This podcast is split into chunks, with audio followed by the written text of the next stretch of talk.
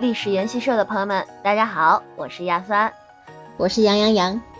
已经进入九月的开学季了，学生党们重新回到了校园，啊，是不是很怀念暑假生活呢？对呀，暑假就这么过去了。但是同时离我们而去的还有史上最热的夏天。听说前几天是二十四节气中的白露，那么白露这几天有什么风俗呢？感觉好像端午之后都没怎么吃到过正经的应季食品。呃，看来你更关注的是吃的习俗。白露节气的话，咱们俩按照老例儿，那得整两周哈。现在南方很多地区还有白露时节喝米酒的习俗，在老年月里，江浙一带的庄户人家每年白露一到，家家酿酒用以待客，还有人会把白露的米酒带到附近的城市贩卖。这个白露酒用的是糯米还有高粱等五谷酿成，是略带甜味的，喝起来啊那叫一个美。停停停停停，这米酒喝起来可是一点都不得劲儿，还是白酒更佳。实在不行，来点现代的啤酒，那也是极好的。哎，这你可就说错了，白酒的历史其实很短暂。你说的什么现代啤酒？其实西方人已经喝了几千年了，古人的酒桌可比今天寒酸多了。现在常见的白酒出现在国人酒桌上的历史其实并不长，酒的发展在一定程度上还和酿造的技术息息相关。那古人喝的都是劲儿小的酒，岂不是能喝很多吗？历史上那些千杯不醉的人也不太货真价实啊。历史上酒量好的人有很多，但这些人多数都集中在汉代之后、宋代之前，因为这段时间吧，市面上流行的酒都是用粮食酿造的米酒，那个时候没有蒸馏技术呀，因为度数都比较低，所以古人可以用很大的容器来饮酒，所以你看他们的酒樽都是块头特别大的。这么看来，古代人可比现代人爱喝，那可真正的都是大碗喝酒。嗯，那也要看是古代什么阶段吧。商朝人就特别爱饮酒。那至于到周朝建立之后，反思了商朝灭亡的原因，其中非常重要的一点就是饮酒无度吧。你看西周时期就吸引教训，严格限酒。但是后来春秋战国礼崩乐坏，酒才再一次成为餐桌必备。那秦始皇的兵马俑里边，很多士兵的雕塑都是。腹部微微的鼓起，有一种看法，就是这些士兵在上阵杀敌之前都要喝很多的米酒，因为这样更有助于提振士气啊。果然是酒壮怂人胆。依我看，种地的老农民要是灌个二两酒，那也能成虎狼之师啊。唉，别看前面那么热闹，古代酿酒要消耗很多粮食，所以说酒是典型的奢侈品。直到汉代才开始在民间大范围的传播。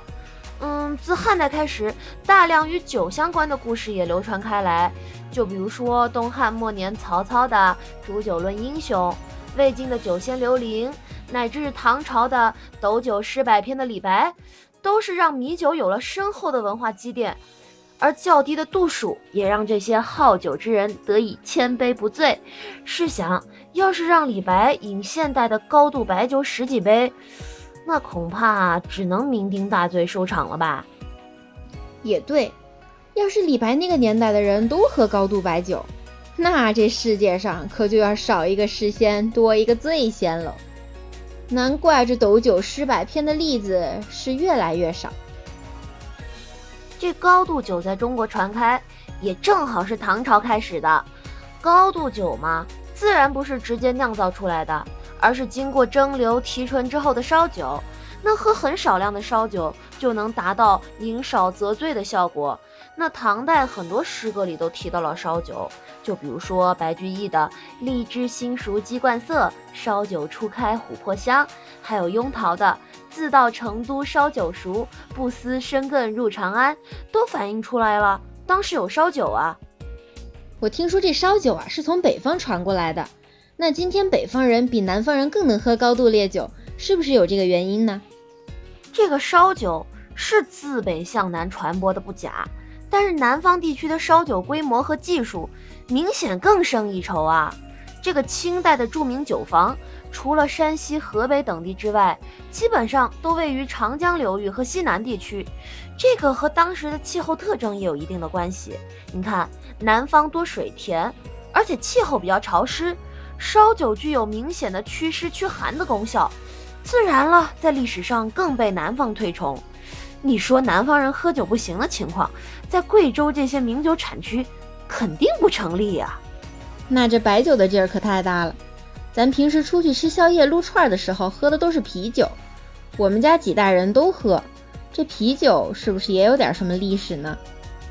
这个啤酒虽然在中国的流行时间不长，但是却比目前中国任何一种本土的酒历史都要悠久。那早在六千多年前，两河流域的城邦国家就已经有了饮用啤酒的证据。在公元前一千三百年左右的古埃及，也就是相当于中国商朝的时代，就已经有了比较成熟的啤酒酿造技术。